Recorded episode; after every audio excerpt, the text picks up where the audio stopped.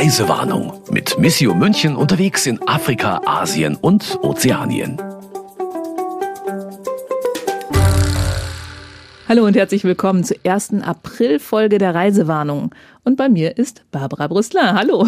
Hallo, Frau Strauß. Und wir sitzen uns tatsächlich im Studio gegenüber. Wie schön, live ja. und in Farbe.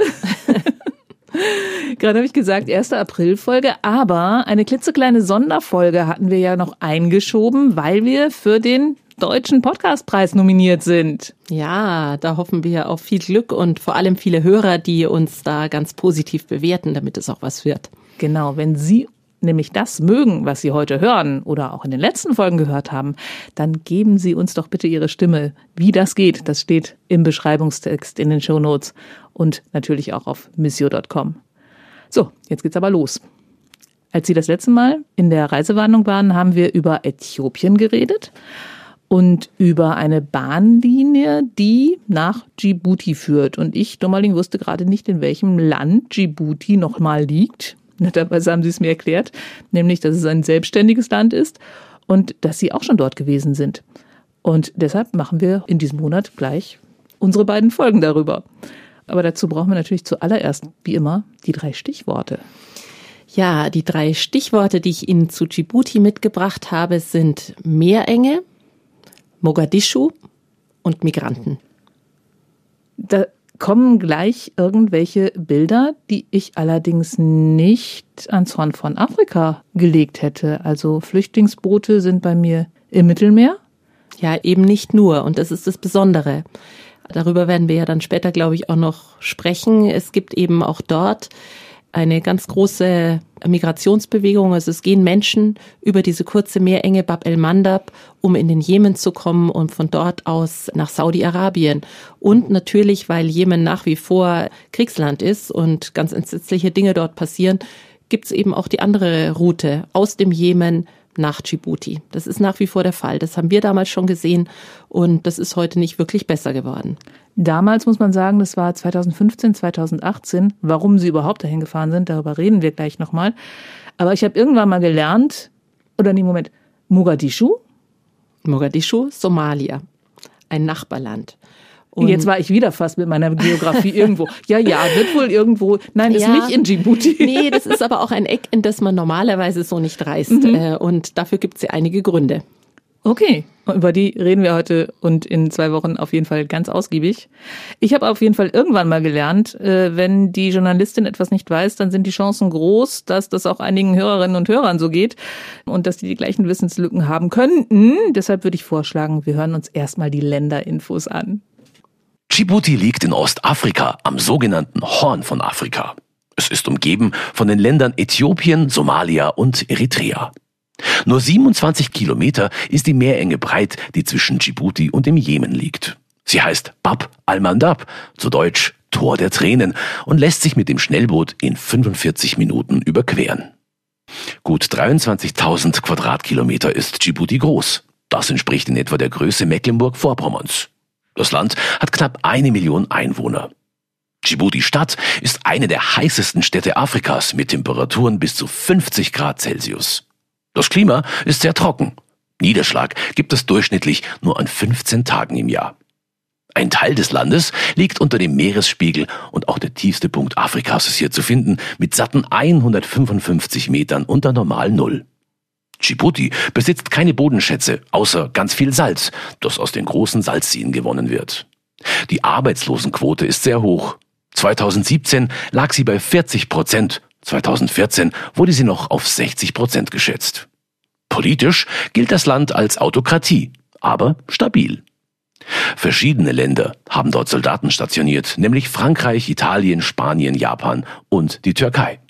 Auch bundesdeutsche Soldaten sind im Rahmen der Antipiraterie-Mission Atalanta noch zeitweise in Djibouti. Neben Saudi-Arabien baute zuletzt auch China eine Militärbasis auf. Die stabile politische Lage in der instabilen Region macht das Land interessant für Investoren. Djibouti, also das Land scheint ja richtig spannend zu sein, auch wenn ich, wie gesagt, davon noch nicht so ganz viel gehört hatte. Interessant für Investoren. Wie ist denn die wirtschaftliche Lage dort?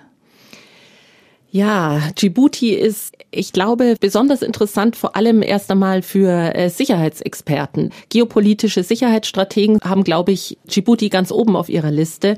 Das liegt an der geopolitischen Lage.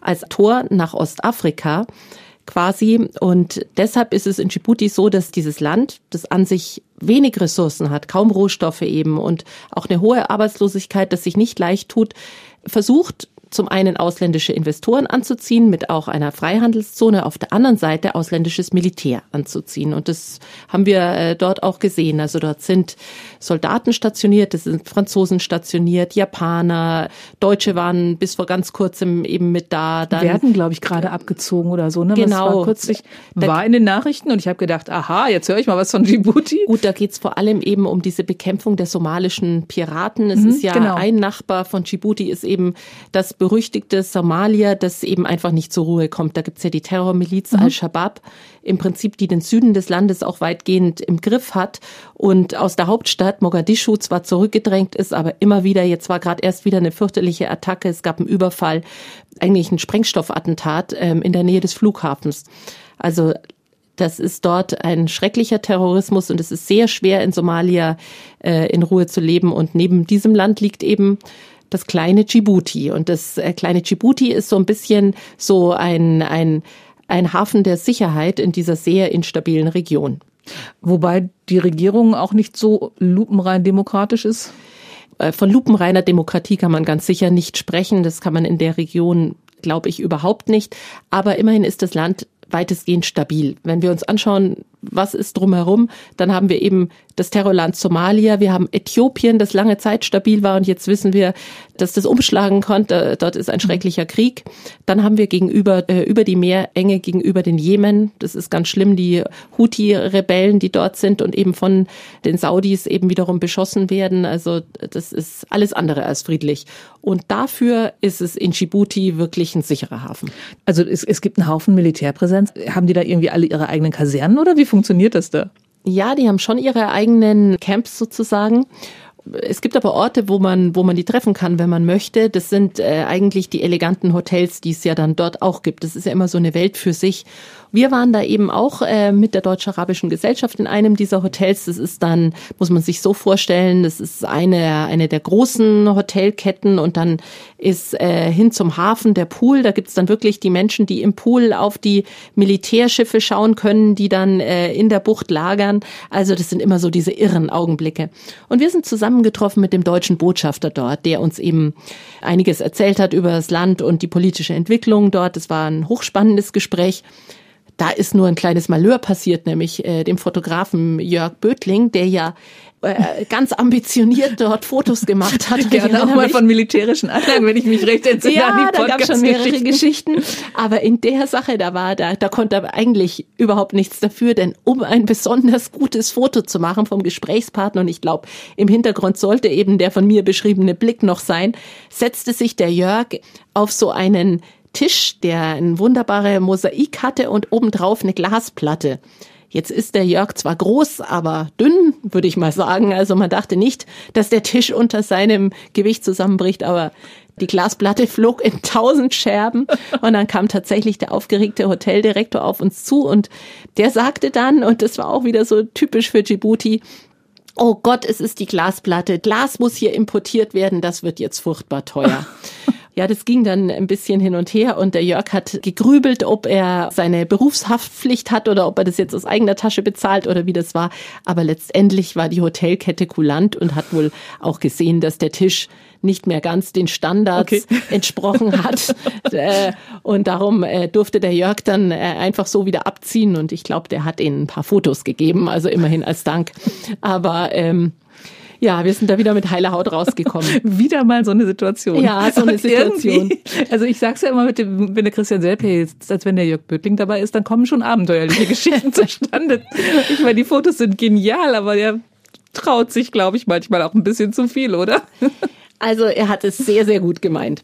Und was eben das Besondere ist, es sind ja immer diese Orte, die gibt's ja überall. Also für mich bleibt es immer frappierend, diese eleganten Hotels, dieses äh, Wasserhahn aufdrehen, fließendes Wasser in der Umgebung, was ja wunderschön ist, ein Pool in der Umgebung, wo so massiver Wassermangel ist. Ja. Also das, das hat äh, vermutlich hat es irgendwo auch seine Berechtigung, aber ich bin ehrlicherweise muss ich ganz ehrlich sagen, wahrscheinlich bin ich da zu viele Jahre äh, für Missio unterwegs. Ich bin dann auch immer ganz froh, wenn ich wieder raus bin und irgendwo hinfahre, wo wo Wo es normal normal ist. Ja.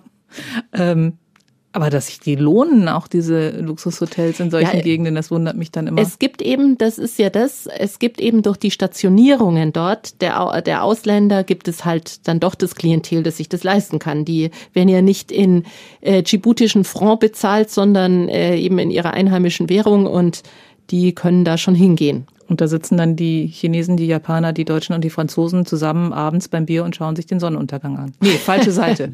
Da waren wir schon weg. Das heißt, verschiedene Mächte stationieren ihre Soldaten dort, weil sie einfach irgendwo präsent sein wollen in der Gegend.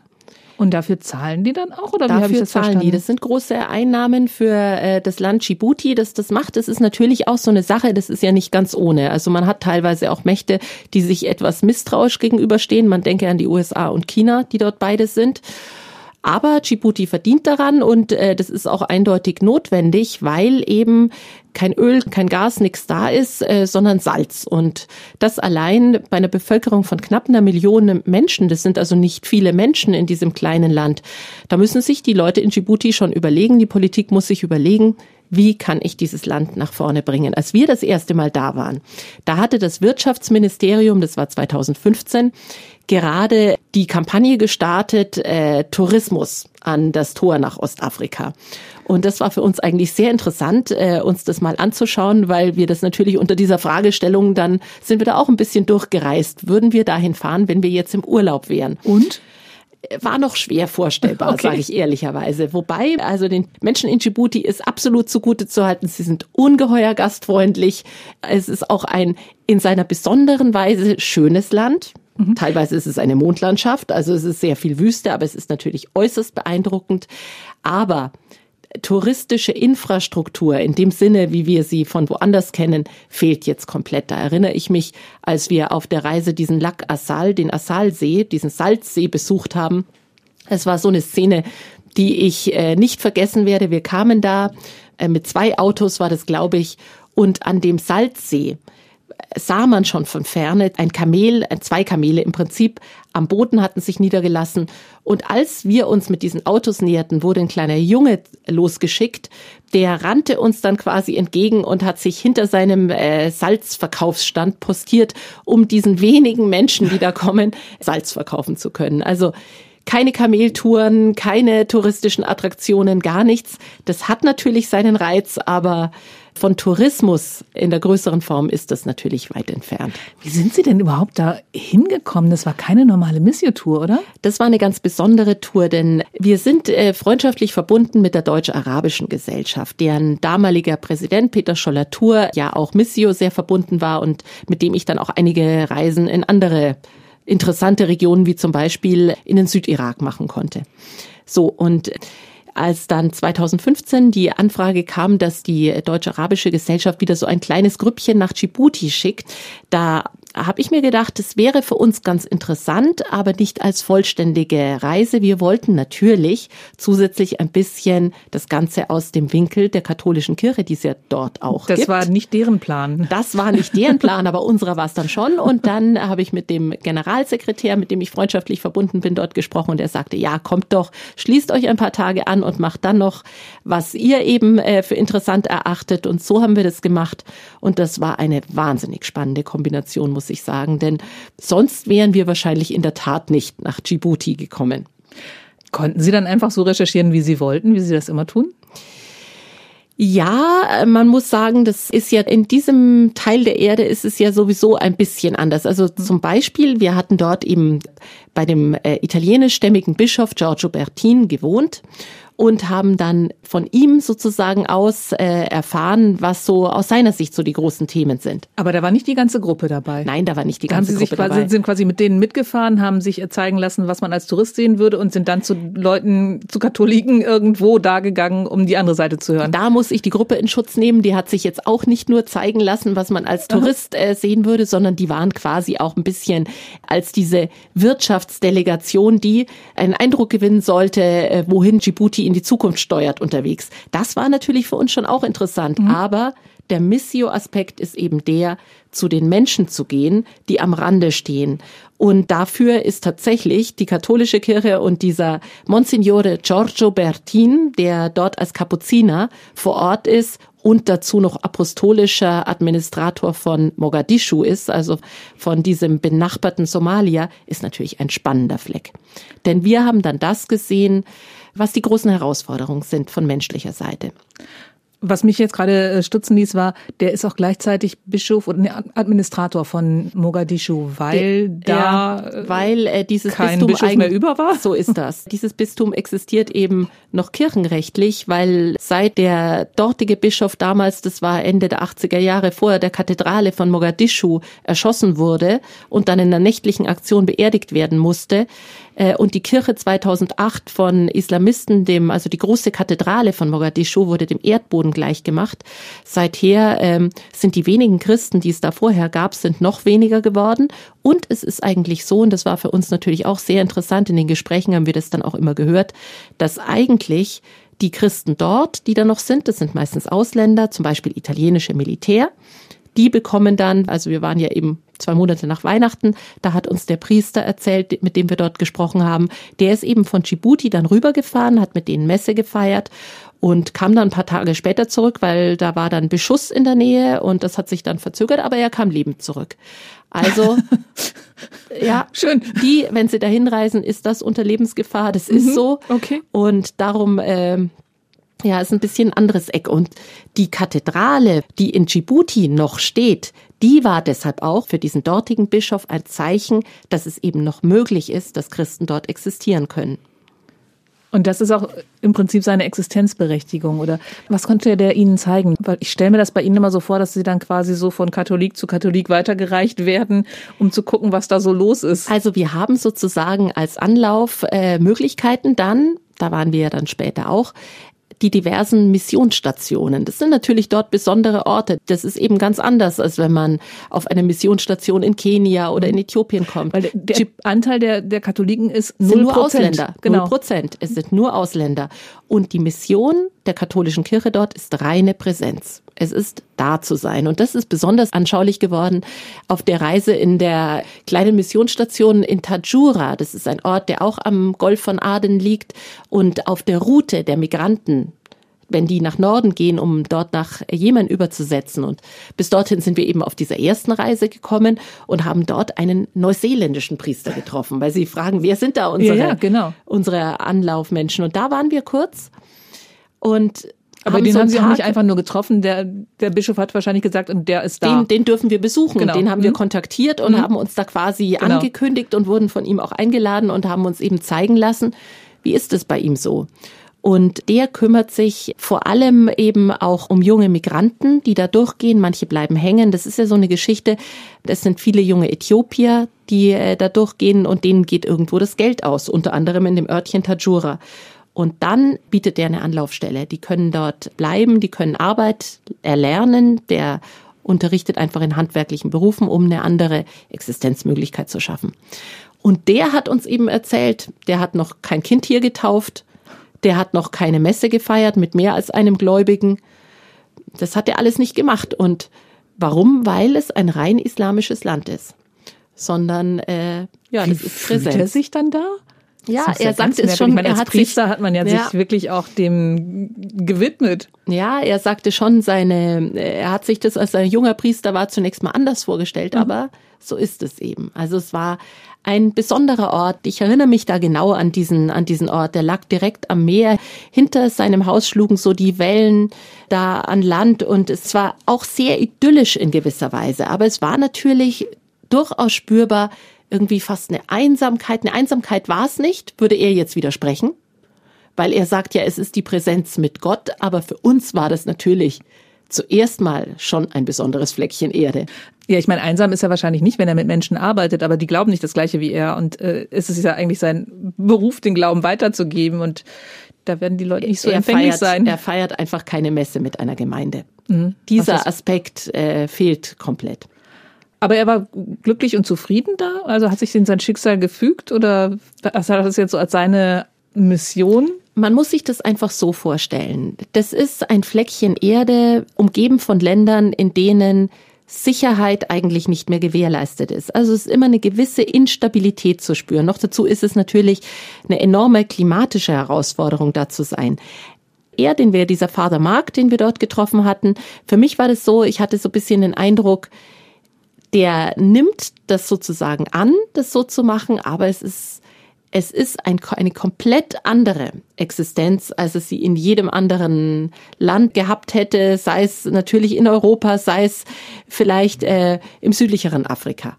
Und das Standing, was der da unter den Menschen hat? Ja, der war äh, gut angesehen. Man kennt ihn. Das ist auch wichtig. Der ist ja, die sind ja auch lange da. Das sind jetzt nicht irgendwelche Ausländer, die da kommen. Dann ist auch ganz wichtig, die Kirche missioniert eben nicht sondern die gibt ein Beispiel sozusagen dessen, was sie macht im karitativen Bereich. Darum geht's dort. Mhm. Und natürlich, wofür sie berühmt ist in Djibouti, ist ihr Schulsystem. Als die Kapuziner gekommen sind, haben die angefangen, ein, ein äh, hervorragendes Schulwesen aufzubauen. Und das ist bis heute berühmt. Viel davon äh, hat jetzt der Staat übernommen. Es gibt auch sehr gute staatliche Schulen. Aber ähm, ja, die Kirche hat sich dann jetzt mehr darauf sozusagen spezialisiert, denen zu helfen, die bisschen durch dieses Raster fallen. Also Alphabetisierungskurse auch für, für Randgruppen zu geben. Und das haben wir dann auch noch an einem anderen Ort besucht, wo das eine Französin gemacht hat. Daran erinnere ich mich gut. Und gemeinsam mit einer Belgierin in einem kleinen Örtchen.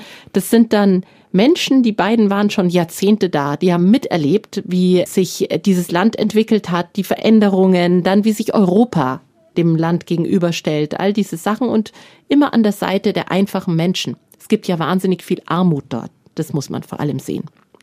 Wenig Arbeit, viel Armut. Obwohl es halt ein Land ist, das für viele reiche Länder total interessant ist. Es ist interessant, aber die Gelder, die hereinkommen durch diese äh, quasi Militärbasen, durch die neuen Investitionen, die es reichen bei weitem noch nicht, beziehungsweise ist noch nicht geschafft, eine Infrastruktur aufzubauen, die tatsächlich bei der allgemeinen Bevölkerung ankommt. Also Arbeitslosenzahlen werden grundsätzlich nur geschätzt, deshalb ist es sehr mhm. schwierig zu sagen. Da war ja auch in den Länderinfos irgendwie mal 40, mal 60 ja, Prozent. Das, das, da würde ich jetzt auch nichts davon unterschreiben, aber es gibt wahnsinnig wenig bezahlte Arbeit in dem Sinne, wie wir sie kennen. Das ist mhm. der informelle Sektor. Jeder, die meisten Leute machen irgendwelche Arbeiten, um vom einen Tag zum anderen zu kommen. Das ist einfach so. Und man sieht ja auch, der, der Großteil der Bevölkerung, wenn man dort ist, lebt in der Hauptstadt, in Djibouti. Heißt, die Stadt heißt wie das Land, mhm. die Hauptstadt. Und in den kleinen Orten, es wird dann sehr schnell karg, wenn man außenrum okay. geht. Und dann sieht man eben Menschen, die ihre Tiere weiden. Dann sieht man äh, nomadische Bevölkerung. Also das, so muss man sich das in etwa vorstellen. Und darum ist es wahnsinnig schwierig, so ein Land, das so ungeheuer trocken ist, das wenig, also es ist ganz schön schwierig, das voranzubringen. Ja. Der Containerhafen ist gesponsert worden oder von Investoren. Ich glaube, China oder arabische Länder ist es immer nicht so ganz sicher. Ein hochmoderner Containerhafen und dieser Hafen ist eben für Djibouti enorm wichtig. Darüber wird wahnsinnig viel abgewickelt, was nach Äthiopien kommt. Also vor allem in der Zeit, in der äh, Äthiopien noch im Kalten Krieg mit Eritrea war, war das ja die einzige Möglichkeit für Äthiopien ähm, Seezugang zu nutzen. Und Äthiopien ist ein Riesenland. Ja. Muss ich vorstellen. Djibouti ganz klein, eine Million. In Äthiopien sind es jetzt, glaube ich, 110 oder 115 Millionen Menschen und die wollen alle versorgt werden. Mhm. Also dieser das Hafen ist so ein Nadelöhr im Prinzip. Ist ein Nadelöhr und die Durchfahrt zum Roten Meer ist eben wahnsinnig wichtig, international auch. Also 10 Prozent des Welthandels schippern da vorbei an Djibouti. Und das ist ein bisschen das Geschäft und ich glaube, dass Djibouti da schon weiß, dass sie da ganz klug investieren da weiter rein und ich würde für sie hoffen, dass es ihnen eben auch gelingt, auch unter ihren schwierigen Umständen auch das Hinterland eben entwickeln zu können. Aber wenn man da einmal durchfährt, durch diese Art in unseren Augen Mondlandschaft, das sieht man, mhm. dass das große Herausforderungen sind. Und man fragt sich dann wahrscheinlich auch, oder man weiß wahrscheinlich, wo das Geld wieder hängen bleibt. Ja, ich möchte jetzt mal hier niemanden fälschlich beschuldigen. Aber Sie haben eine Ahnung, dass nicht vielleicht alles da ankommt, wo es hin soll. Äh, eindeutig war, dass die Bevölkerung, die normalen Menschen, die wir so gesehen haben, dass die wirklich unter der Armutsgrenze leben. Viele von ihnen. Das war ganz eindeutig. Wir wissen nicht, wo das Geld hingeht, aber mhm. Tatsache ist, dass dieses Land überhaupt keine eigenen Lebensmittel produziert. Ich habe eine Zahl gefunden, 80 Prozent der Nahrungsmittel werden aus dem Ausland, insbesondere aus Äthiopien, eingeführt, ja. die ja auch erstmal dahin kommen müssen. Also wahrscheinlich alles da übers Meer angeliefert oder so. Jetzt haben wir ähm, durch den Ukraine-Krieg ja auch gehört, dass die Lebensmittel, also gerade der Weizen, überall auf der Welt fehlt. Also ja. wie wird sich das auf dieses Land auswirken? Ja, drastisch. Also äh, am 24. Februar, als Putin die Ukraine überfallen hat, war ich gerade in, in Kenia und auch dort war die Sorge groß. Den ähm, Kenianern war sofort klar, auch dort wird ähm, Weizen importiert und das ist bei der Region Djibouti und vor allem auch Somalia und Äthiopien auch der Fall. Also ganz stark. Da ist eine ganz starke Abhängigkeit sowohl von äh, russischen als auch von ukrainischen Weizenimporten da. Und da hat man die berechtigte Sorge, dass es äh, zu Hunger kommt. Und da, da, dabei ist natürlich auch noch das Problem, dass wir momentan, dass wir in einer Dürre wieder sind. Und zwar äh, in einer der schlimmsten Dürren seit Jahrzehnten. Also die Dürre in Ostafrika ist ja leider etwas, was immer wieder kommt. Aber diese äh, wurde jetzt äh, von vielfachen Stellen betont, sei seit 1981 die schlimmste Dürre, die ja stattgefunden hat. Und das kommt jetzt noch oben drauf, diese berechtigten Befürchtungen, was da passiert mit einem fortdauernden Krieg, der dann da eben auch auf diese armen Länder und ihre Ernährungssicherheit massive negative Auswirkungen hat. Der Wahnsinn, welche Kreise das zieht. Ne? Ja. Also die Ukraine und Russland haben einen Einfluss auf dieses Land. Wir haben eben gehört, die arabischen Länder und ja. China investieren da wie wild und verliert Europa da komplett den Einfluss oder wie, wie schätzen Sie das ein? Ja, also man merkt schon in der Region, dass Europa sich in gewisser Weise da mehr und mehr zurückzieht. Es gibt ja auch vor allem Frankreich hat natürlich durch die historische Verbindung da immer einen starken Einfluss gehabt und der wird ja auch nicht nur positiv gesehen dann. Und die Franzosen selber hatten dann auch weniger und weniger Verständnis dafür, warum sie äh, jetzt eine Militärbasis zur Sicherung des geopolitischen Standorts machen sollen und andere, wie vor allem die Golfstaaten zu dem Zeitpunkt, machen die Geschäfte.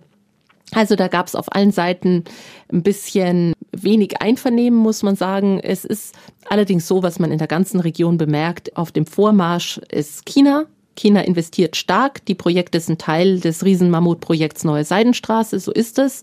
Und natürlich ist für die arabische Welt Djibouti in gewisser Weise als islamische Republik auch äh, ein ganz wichtiger Anker. Und gegenüber vom Jemen es ist ja eigentlich die natürliche Verlängerung der arabischen Halbinseln hin nach Afrika. Also da ist auch ein Blickpunkt drauf.